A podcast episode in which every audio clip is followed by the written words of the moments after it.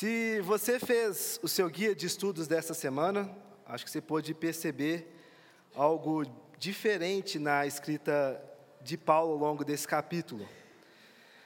Sabe aquele momento na história? Uma história está sendo contada e de repente parece que algo diferente, mas que não é diferente, é introduzido na história. É exatamente isso que acontece aqui nesse trecho que nós vamos estar lendo essa manhã. Paulo vem contando, apresentando, tendo toda uma narrativa, todo um tom para o capítulo 7, onde ele está procurando orientar os cristãos de Corinto sobre como devem se relacionar. Obrigado, Pedro. Como devem se relacionar sexualmente, tanto dentro do casamento como fora do casamento, como eles devem lidar com as pressões e expectativas da sociedade em relação a casamento, sexualidade e celibato, e de repente Paulo vem e introduz dois temas bem distantes, muito diferentes. Que coisa, né? Vamos lá, abra sua Bíblia. Em capítulo 7 de 1 Coríntios, versículo 17. Capítulo 7, versículo 17. Eu vou estar lendo na revista e atualizada, se você tiver pelo celular e quiser acompanhar capítulo 7, versículo 17.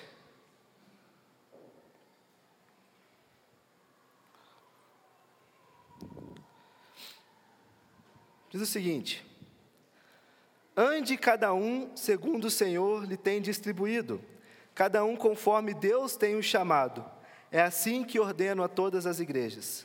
Foi alguém chamado estando circunciso? Não desfaça a circuncisão foi alguém chamado estando incircunciso, não se faça circuncidar. A circuncisão em si não é nada, a incircuncisão também nada é, mas o que vale é guardar as ordenanças de Deus. Cada um permaneça na vocação em que foi chamado. Foste chamado sendo escravo?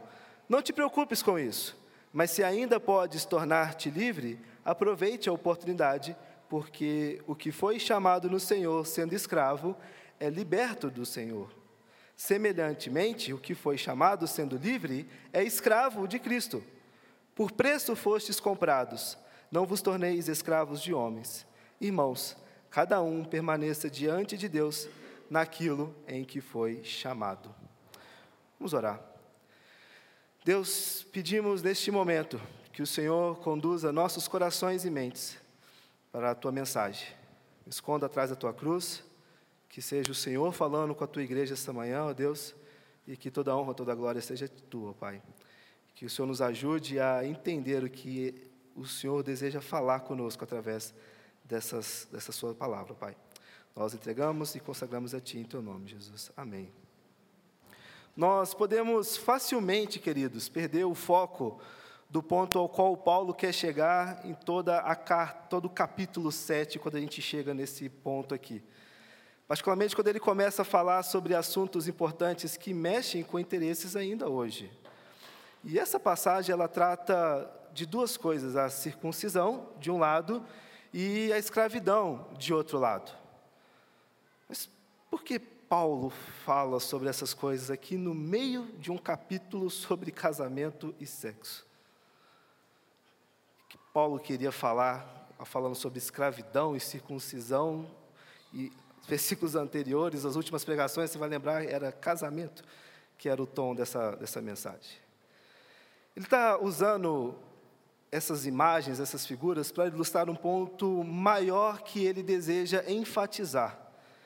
E ele repete isso três vezes, não sei se você prestou atenção enquanto nós estávamos lendo. Ele diz: Não tente mudar o estado em que você se encontra quando se tornou cristão. Ele fala isso no verso 17, no verso 20 e no verso 24. E o ponto, e isso é o ponto em relação à discussão, ela, essa citação né, é o ponto óbvio em relação à discussão, e que ele diz: ninguém deveria sentir-se pressionado a casar-se se está solteiro ou se separar de seu cônjuge se já tem um. Isso é os versículos anteriores. E ele fala: ninguém mude seu status porque se tornou um cristão. Paulo vem tratar de outras questões que afetavam a vida da comunidade cristã, como a questão da circuncisão, que gerava divergência entre os crentes judeus e gentios, onde os cristãos judeus queriam fazer a massa de gentios puxar e trazer traços do judaísmo para dentro da religião, e questões também da escravidão, que era uma realidade social na época e que afetava ali alguns membros da igreja. Bom, dessa forma, ao tentar dar uma pincelada de contextualização dessa passagem, é importante nós termos em mente que Paulo escreveu essa carta para enfrentar questões específicas que afetavam a igreja em Corinto e que as orientações que ele oferece sobre o tema de casamento, da circuncisão, da escravidão, elas são aplicáveis àquela igreja. Sim, com certeza aplicáveis àquela igreja, àquela comunidade em particular mas também ela contém princípios que podem ser aplicados a outras comunidades, a outros tempos e a outras eras, como é que nós estamos agora, entendendo o que esse texto tem a nos falar. Queridos, o cristianismo ele é divisor de águas na nossa sociedade. Na verdade, na história do mundo, o cristianismo é um grande divisor de águas. E falo isso não sendo preciosista demais, não, não mesmo, ou elevando o cristianismo, não, não mesmo. Não mesmo. Falo isso entendendo que as verdades que o Evangelho nos apresentam, elas andam na contramão de vários princípios e questões morais, sociais, étnicas, independente de época e de gerações. E se você está acompanhando toda essa série, você pode observar desde o primeiro capítulo, né, como a mensagem da cruz ela é loucura para aqueles que creem.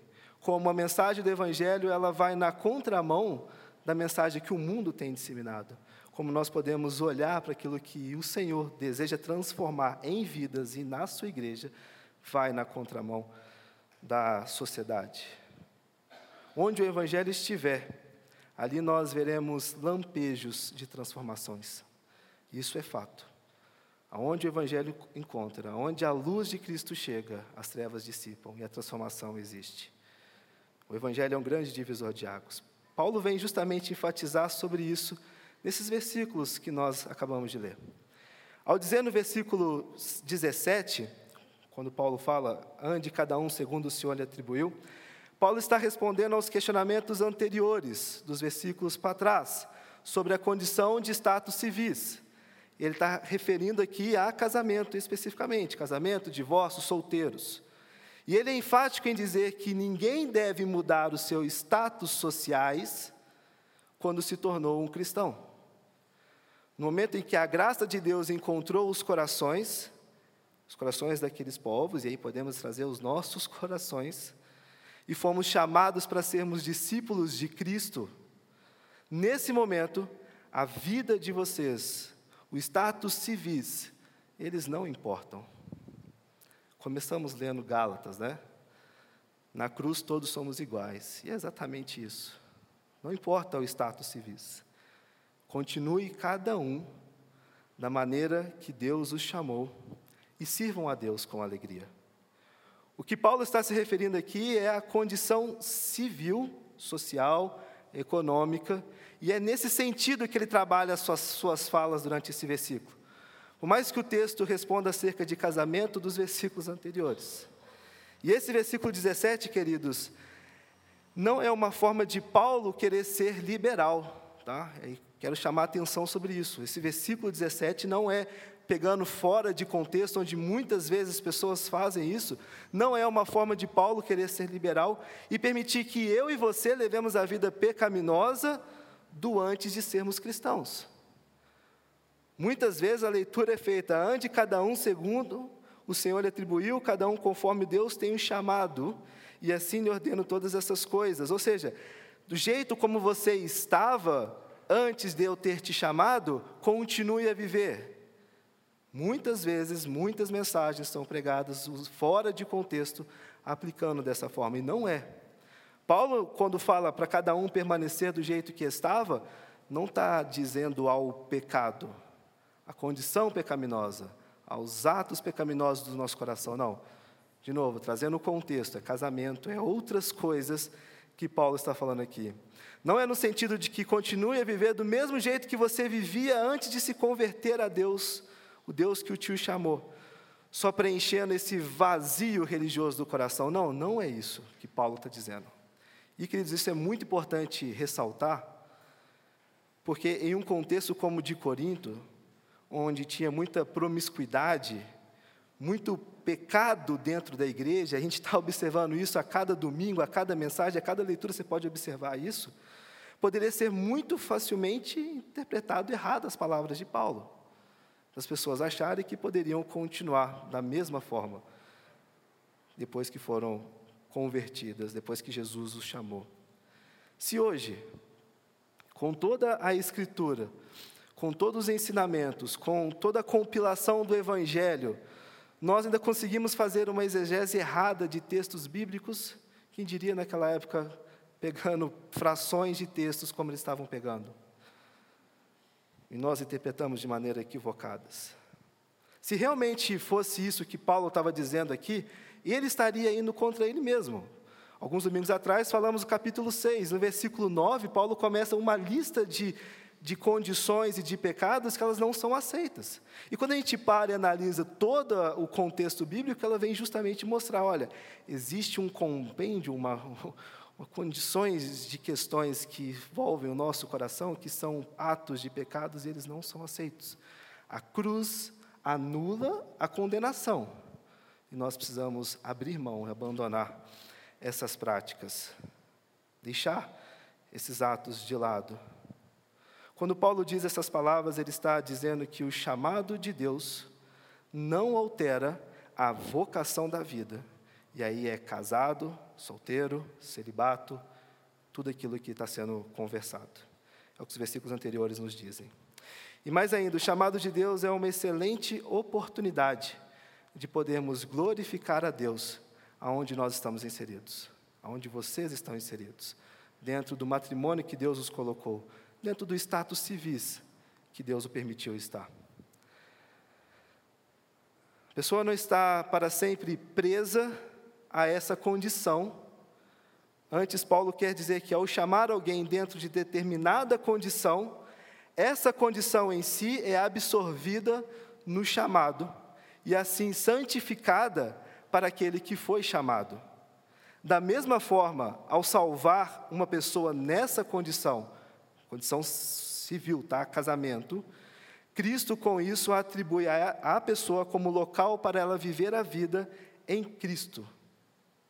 Nesse contexto, tendo isso em mente, isso significa estar casado, seja com um crente ou um descrente, isso não tem relação alguma com o chamado vocação, no sentido de ocupação ou meio de vida.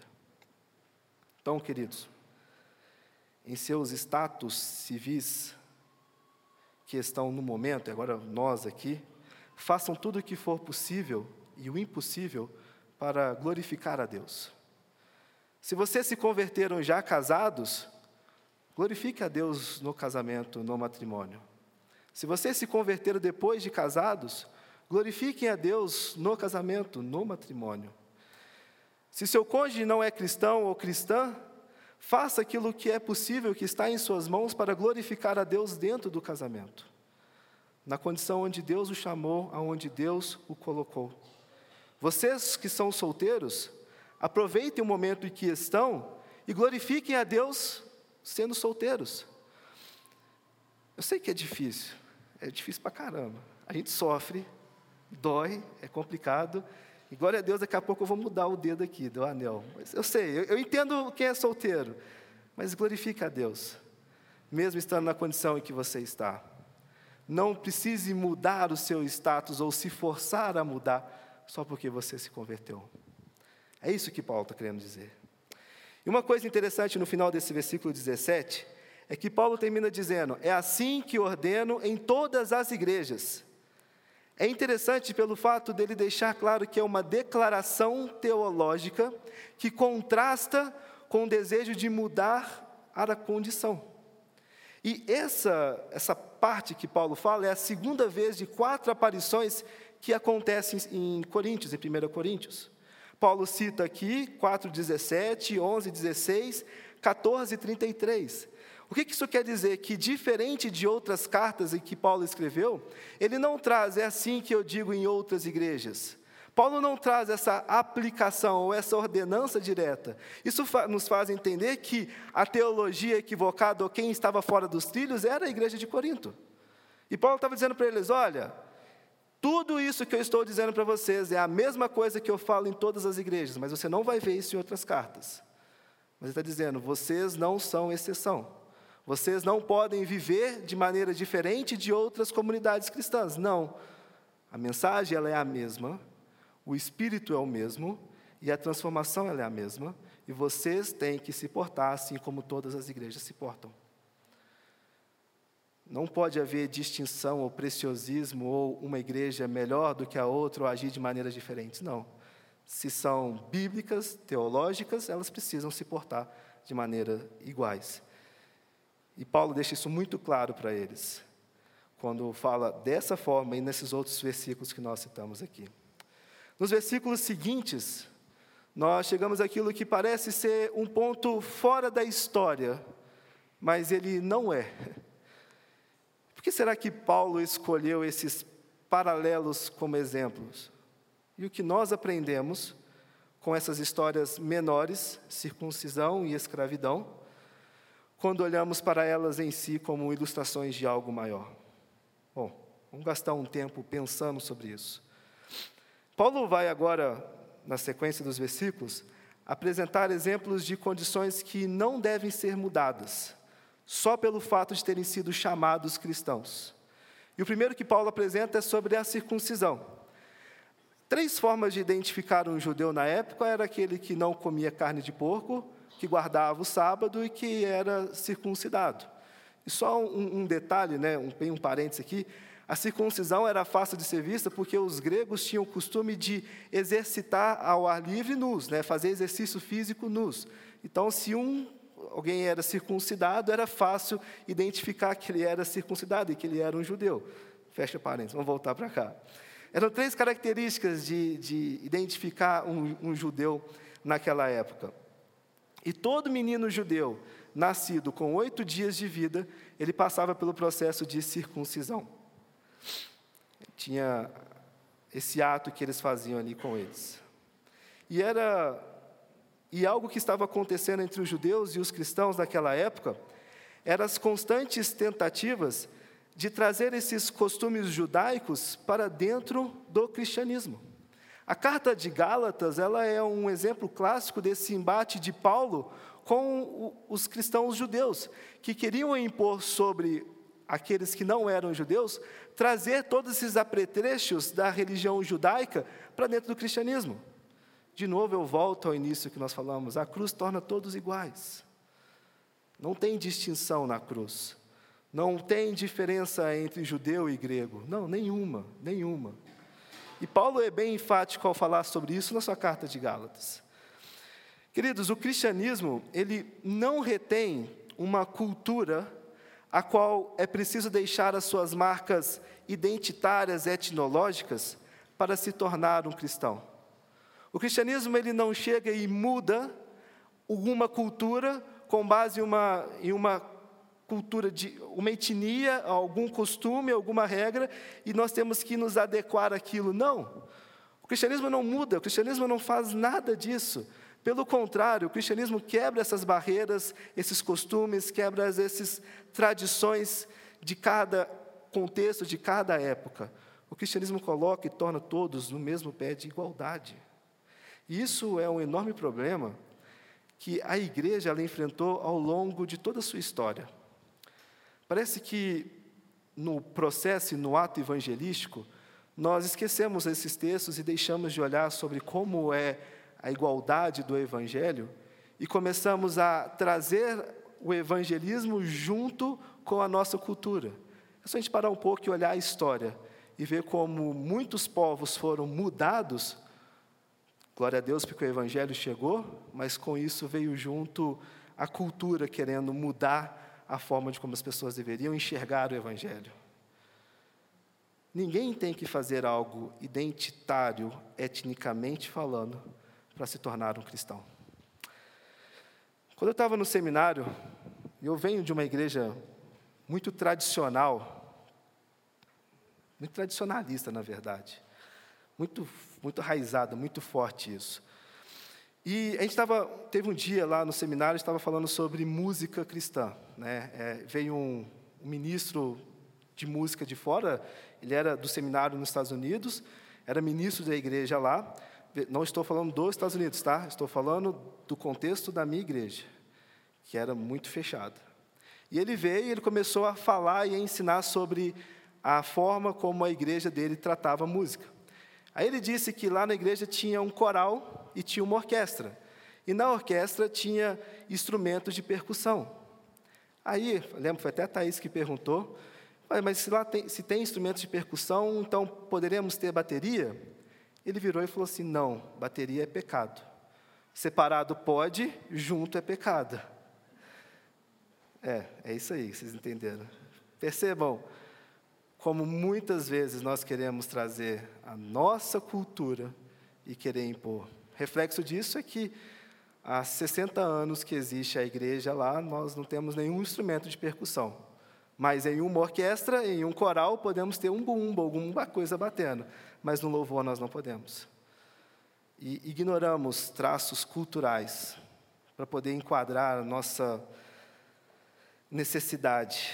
Gálatas 3, 28, Paulo expressa um dos seus princípios básicos: não há judeu, não há grego, não há escravo, não há livre, não há homem, mulher, todos nós somos iguais em Cristo Jesus. E por essa razão, nós não temos que colocar cultura, cultura tradição, apetrechos, nada, somente o Evangelho.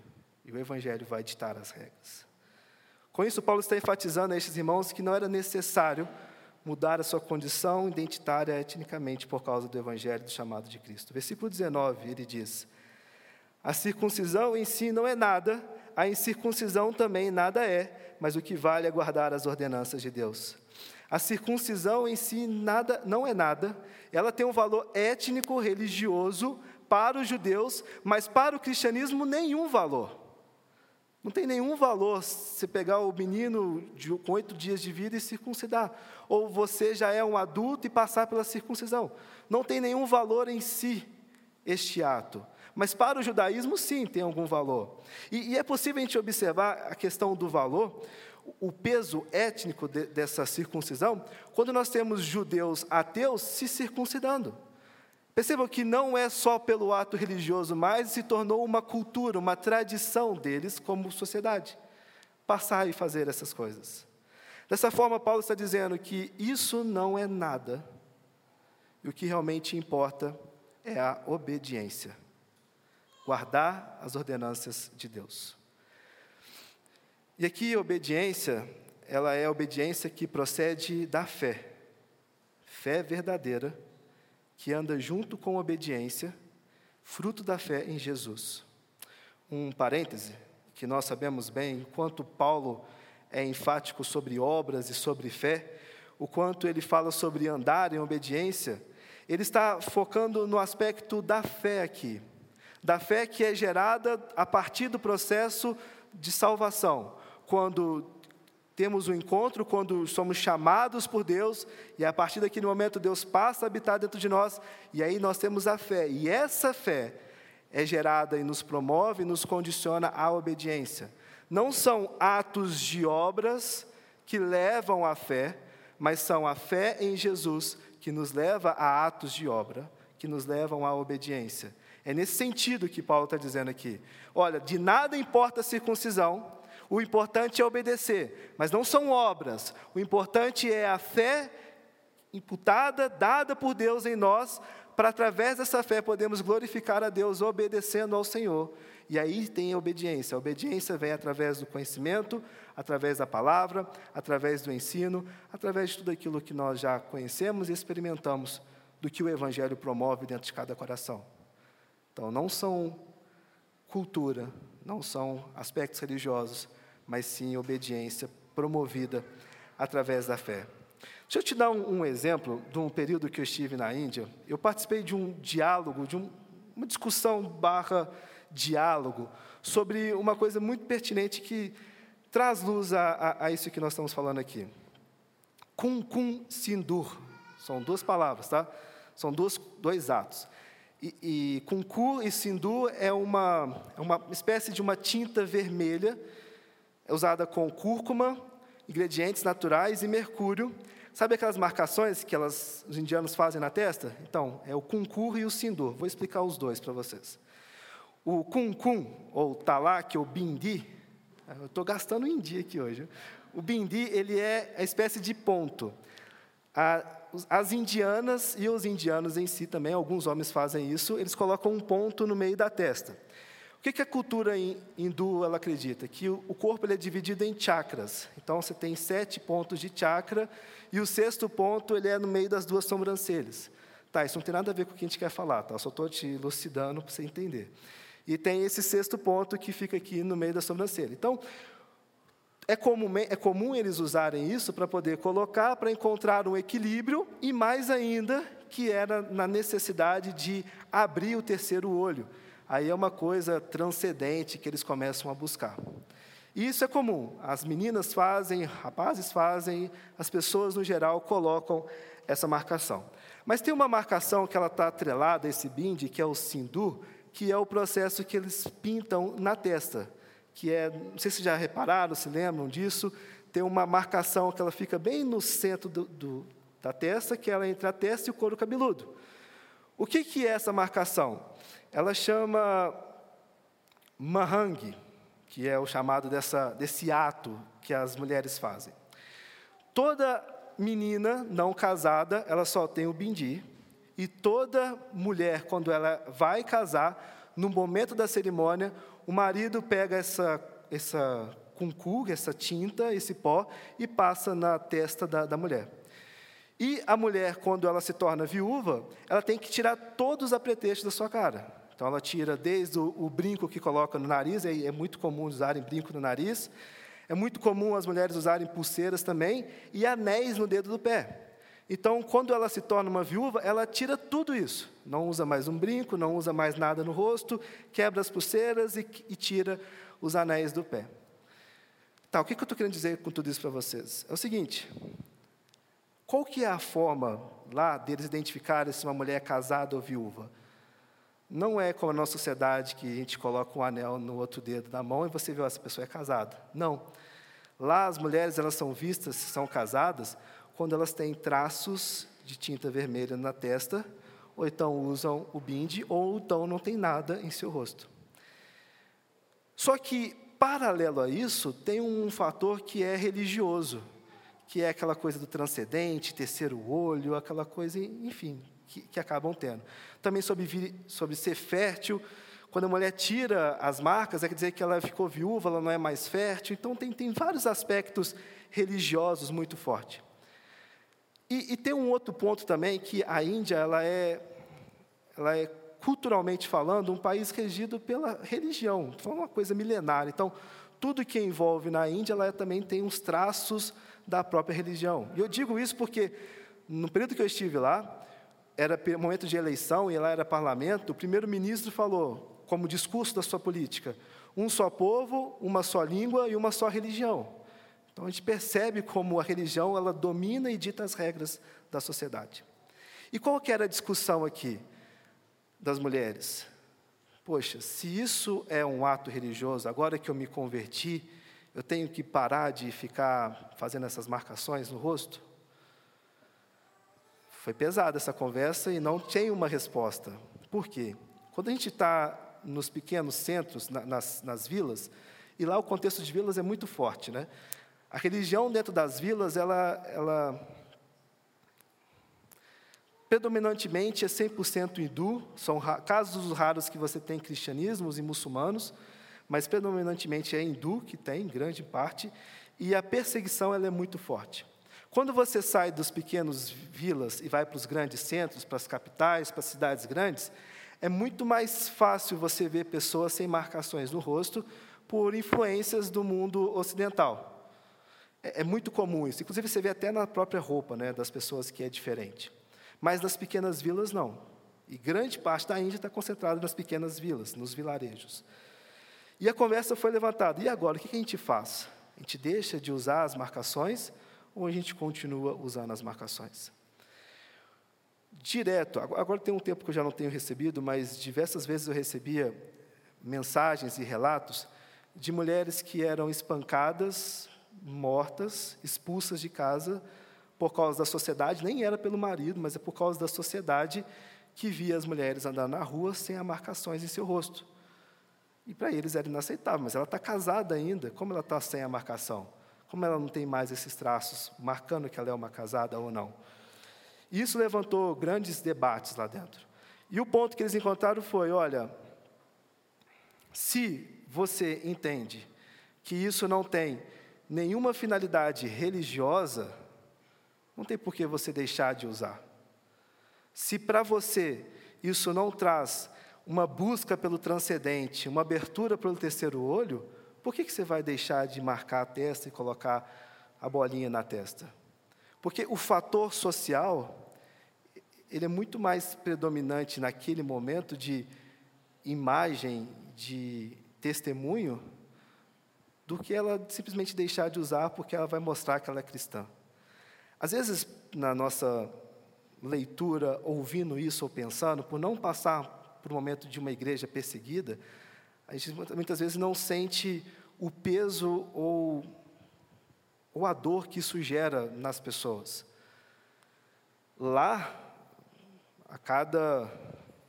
Posso, posso, não sei se eu vou exagerar nisso, mas acho que todo dia deve ter alguma perseguição, alguma igreja, alguma coisa acontecendo contra alguns cristãos. E eu tenho alguns relatos, depois, se você quiser, eu posso contar algumas coisas sobre isso. Mas então, não justifica só pelo fato de querer mostrar que ela é cristã, que ela vai deixar de usar se tem um fator social muito forte. Mas desde que ela entenda que não tem nenhum poder religioso sobre ela utilizar essas marcações. Quis trazer essa história para poder contextualizar a vocês que o Evangelho não vem para mudar culturas, desde que não seja pecado. Se para aquelas mulheres, para aquelas pessoas, for uma necessidade buscar o transcendente, mesmo sendo cristãos, então não. Então você não pode usar. Não dá para você usar. Porque ou você adora Deus ou você adora as trevas. A qual Deus você está adorando? Ah, eu confio em Deus, mas eu também quero buscar aqui o meu ponto de equilíbrio? Não. O Evangelho diz que não é dessa forma. Não tem como servir a dois senhores. Mas se eu entendo de que isso é só uma marca, e eu vou mostrar para a sociedade essa marca, mas eu sou casado e eu amo a Deus, isso não tem poder nenhum para mim, continue vivendo. Como é que a gente aplica o que Paulo está dizendo? Olha, se você é uma mulher indiana, se você é uma mulher indiana, e você se converteu, não precisa mudar as marcas da sua, da sua, da sua identidade étnica por causa do cristianismo, desde que isso não seja pecado, desde que isso não te leve a atos de pecado, a adoração a outros deuses. Basicamente, em linhas gerais, é isso que Paulo está querendo dizer. Então, você que é judeu, não precisa se circuncidar. E mais ainda, você não precisa, existe uma cirurgia que é reverter a circuncisão. Você não me fugiu a memória agora, se alguém souber, depois me lembra o nome, mas tem essa cirurgia. Você não precisa deixar de reverter a circuncisão, só porque você se converteu e você foi movido para aquele ato. Não, não precisa deixar de fazer isso. O importante é glorificar a Deus em obediência e viver uma vida que traga glórias ao Senhor, entendendo aonde você está e que Deus te chamou e promovendo a sua vida em adoração a Deus através disso. Só para fechar este aspecto étnico, existe de fato coisas que elas são um pecado, queridos. E nós sabemos que são adorações a falsos deuses, a demônios, coisas que talvez por gerações que vão se passando perdem ali alguns pesos religiosos, mas que são problemáticos, que são adorações erradas. E sobre essas questões, assim como sobre as práticas pecaminosas, elas precisam sim serem mudadas, abandonadas, largadas, deixadas de lado, para que a gente possa viver em obediência a Deus.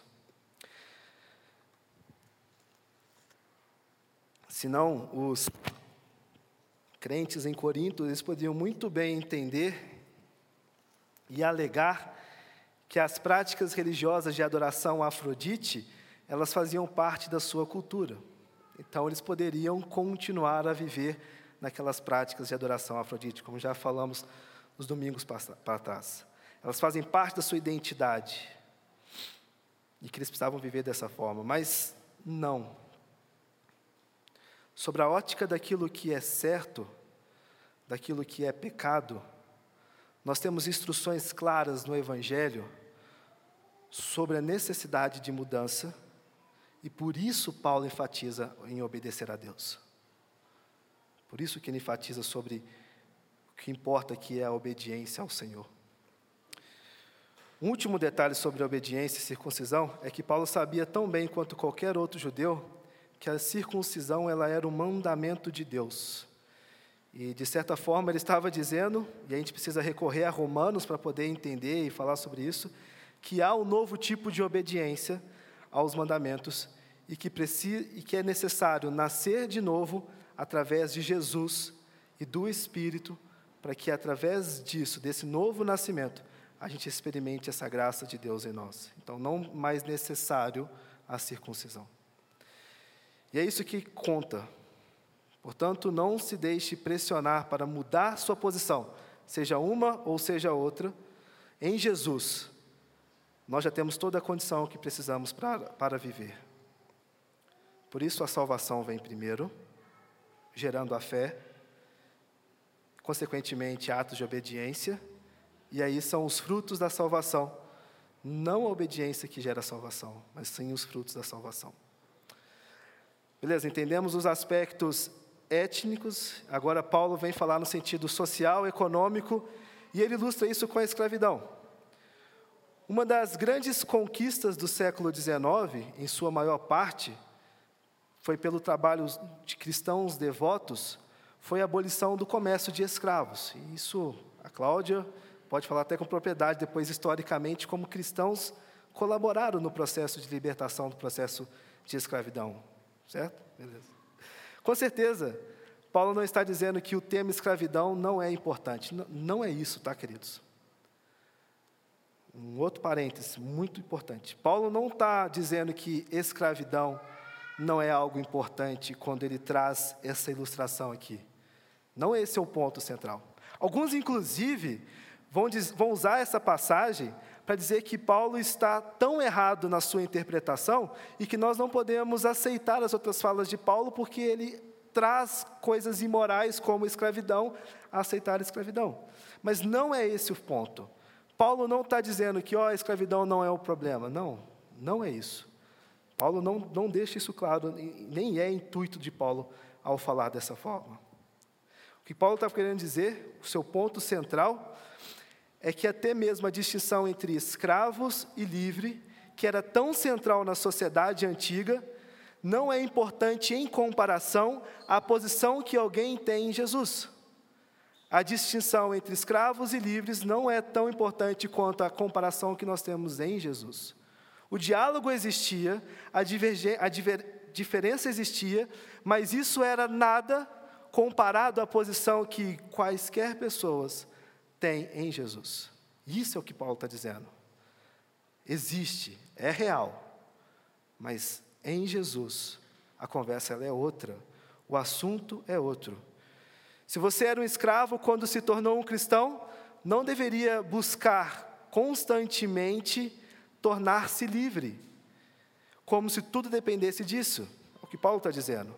Da mesma forma, se você era livre e se tornou um escravo, você era livre, você não deve buscar tornar-se um escravo.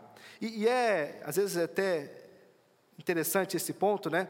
Porque fazia parte da cultura as pessoas se entregarem como escravos. Elas vendiam, se vendiam como escravos, para às vezes pagar uma dívida, fugir de alguém, ou então risco de morte, ela ia até determinadas pessoas e se vendiam como escravos. E Paulo está dizendo: olha, se você, quando era você se tornou cristão e não era escravo, não procure se submeter a julgo de escravidão.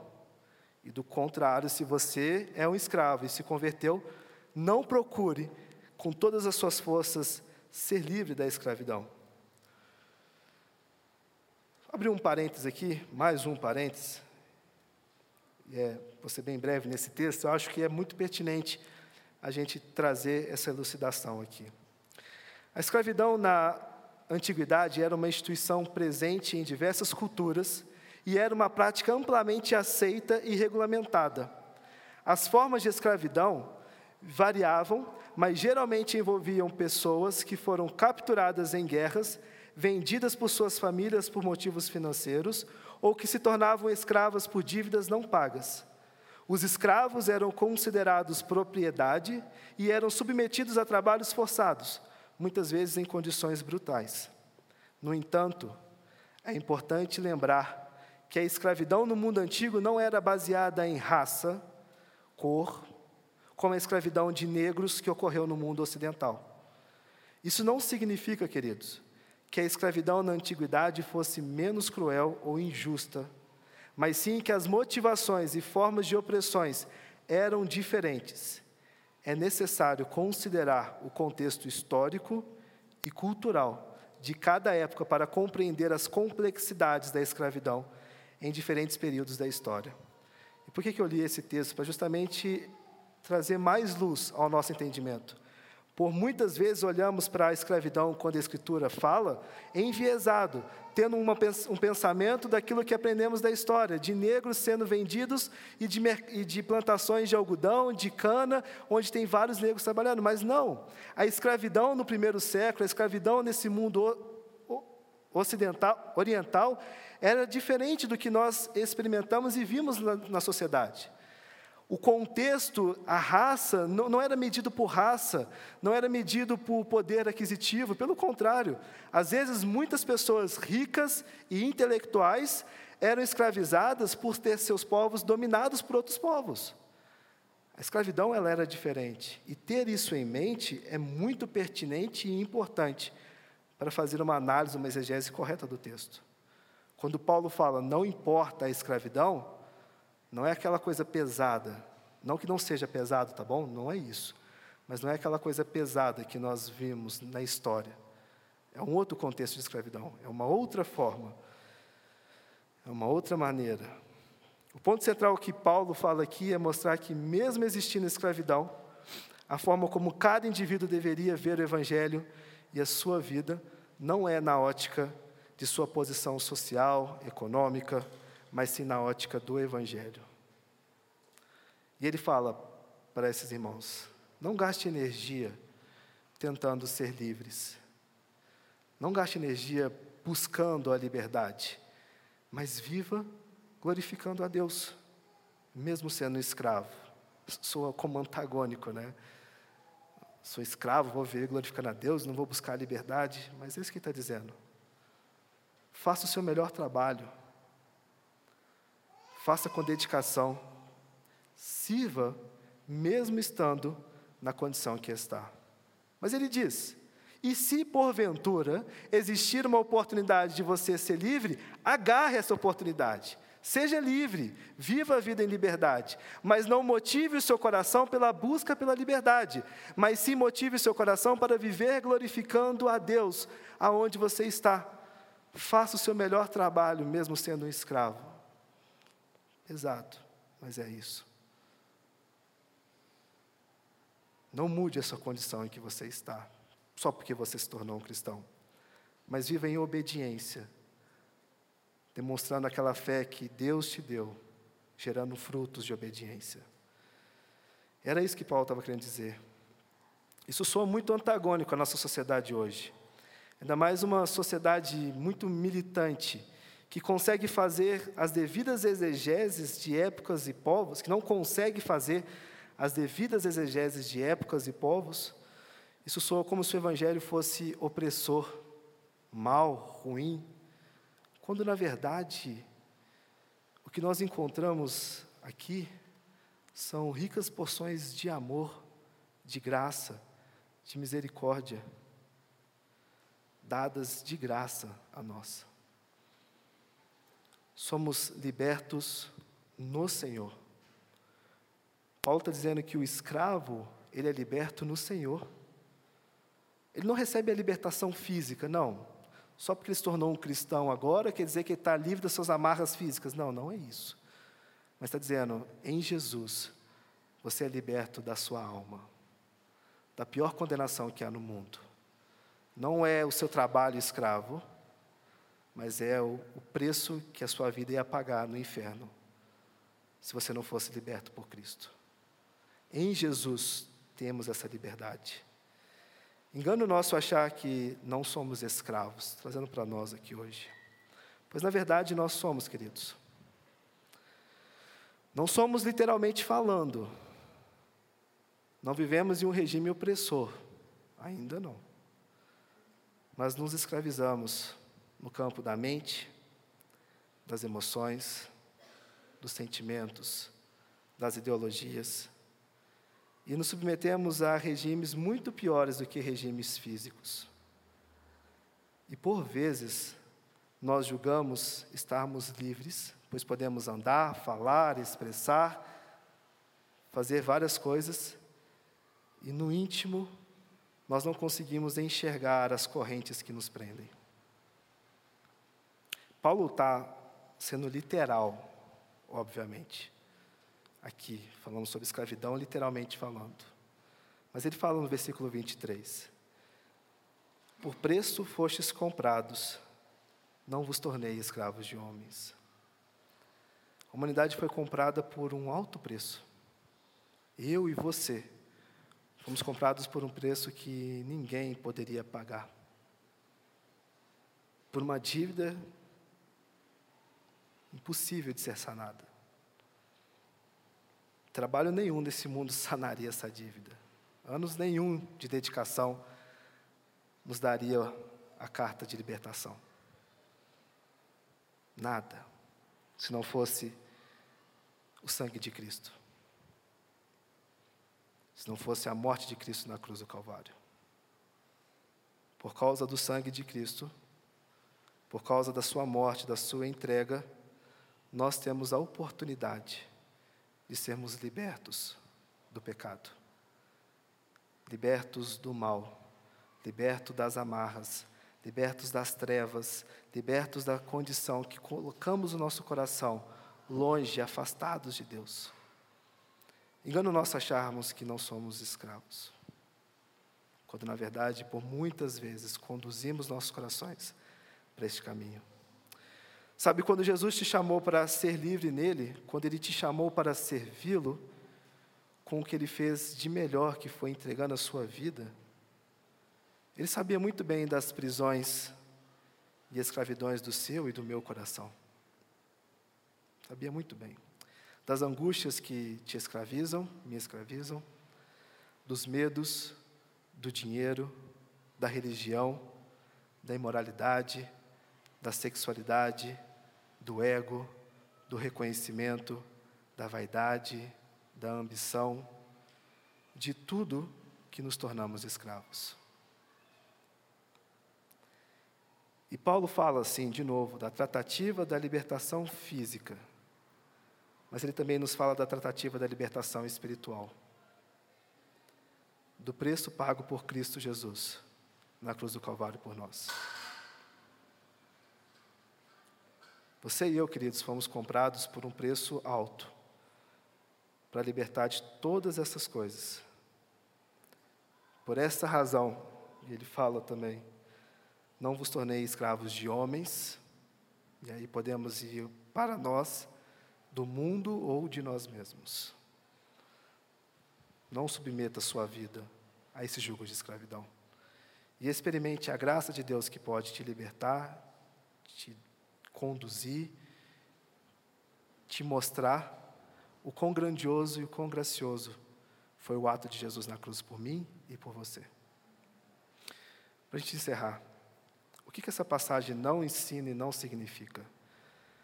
Ela não ensina a aceitar as práticas religiosas como aceitáveis. Ela não ensina isso.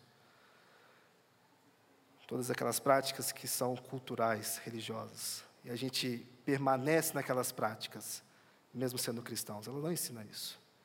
Ela também não ensina que a escravidão ela é aceitável. Não, a escravidão não é aceitável. Mas ele está falando por um outro contexto, por uma outra forma, por um outro viés. Mostrando sobre a condição do coração do escravo, não da escravidão em si. Ela também nos ensina, e aí nós não gastamos tempo para falar sobre isso, mas muitas pessoas acabam usando desse texto para dizer que cristãos não podem ser prósperos, não podem trabalhar, não podem crescer na vida. Não, essa passagem não ensina isso. E pelo contrário, se você tiver a oportunidade de crescer, de ser um empresário, de ter uma boa condição financeira, tenha. Faça isso e abençoe a outros. Use daquilo que Deus está te dando para você abençoar a outros. Essa passagem não ensina isso. E algumas pessoas vão sempre ir para essa passagem para falar sobre miséria. Mas não, essa passagem não fala isso. Essa passagem nos ensina que a conversão não nos obriga a alterar a condução da vida. Quando nós nos convertemos, não somos obrigados a mudar os status de vida, desde que não sejam pecados. E que Deus chama diferentes pessoas com grande diversidade para servir, e que a fé em Cristo nos capacita para servir a Deus. E todos nós podemos servir a Deus da melhor forma do mundo, da maneira que nós fomos vocacionados. E com isso nós fechamos uma saída de Paulo do assunto casamento para justamente enfatizar três vezes: cada um permaneça da forma como estava quando foi chamado. E aí depois Paulo vai continuar falando sobre o casamento. Mas ele usou dois exemplos para poder mostrar que as condições que estão ao nosso redor, elas não precisam ser mudadas só pelo fato de que nos tornamos cristãos. Quando o que é importante é o nosso coração, a nossa mente e o entendimento daquilo que Deus fez por nós na cruz. E a partir daí, fazer o nosso melhor com atos de obediência. Nós somos libertos, queridos, por um alto preço que não conseguiríamos pagar. Isso tem que ser o maior motivo de entendimento de como podemos contextualizar nossas vidas ao Evangelho. Na verdade, como o Evangelho pode mudar as nossas vidas, nesse sentido. E a partir daí viver glorificando a Deus. Que o Senhor nos ajude a experimentarmos mais a Sua graça e a entendermos mais daquilo que o Evangelho, a mensagem do Evangelho, pode mudar e transformar em nossas vidas. Deus, nós te louvamos, ó Pai, por essa manhã. Obrigado, Deus, pela tua palavra, obrigado pela sua mensagem. Obrigado, Senhor, porque em Jesus nós somos libertos. O Senhor pagou um alto preço, Deus, por nós. E este alto preço, Deus, nos livrou das amarras do pecado, do, da nossa condenação. E a partir daí, Deus, nós podemos experimentar um cristianismo muito mais leve do que poderíamos imaginar, ó Deus. A tua mensagem ela é ela é mensagem de alegria, mensagem de leveza, Deus, aos nossos corações, não de opressão, não de peso, Deus, derramado sobre nós, mas sim de refrigério, Pai. E nós choramos e louvamos ao Senhor por isso, Deus, porque pelo teu sacrifício nós podemos encontrar esse refrigério. Assim como o Senhor fala lá em Mateus 11, Deus, vinde a mim todos que estão cansados, sobrecarregados, e eu vos aliviarei. É nesse sentido, Deus, que nós podemos encontrar no Senhor, na tua mensagem, o refrigério para as nossas vidas, ó Pai. E não mais ter a necessidade de buscar, de fazer coisas para podermos mudar as nossas condições, o status em que nós estamos e engajar, ó Deus, naquilo que é energia desnecessária. Quando o que o Senhor espera de nós são corações obedientes, corações transformados, corações que entendem, ó Deus, a verdadeira mensagem do Teu Evangelho. Que o Senhor ajude a mim, ajude a Tua igreja, ajude a todos nós, ó Deus, a podermos gozar e experimentar constantemente esses lampejos da Sua graça, Pai. Nós oramos a Ti gratos por tudo, Jesus. Em Teu nome. Amém.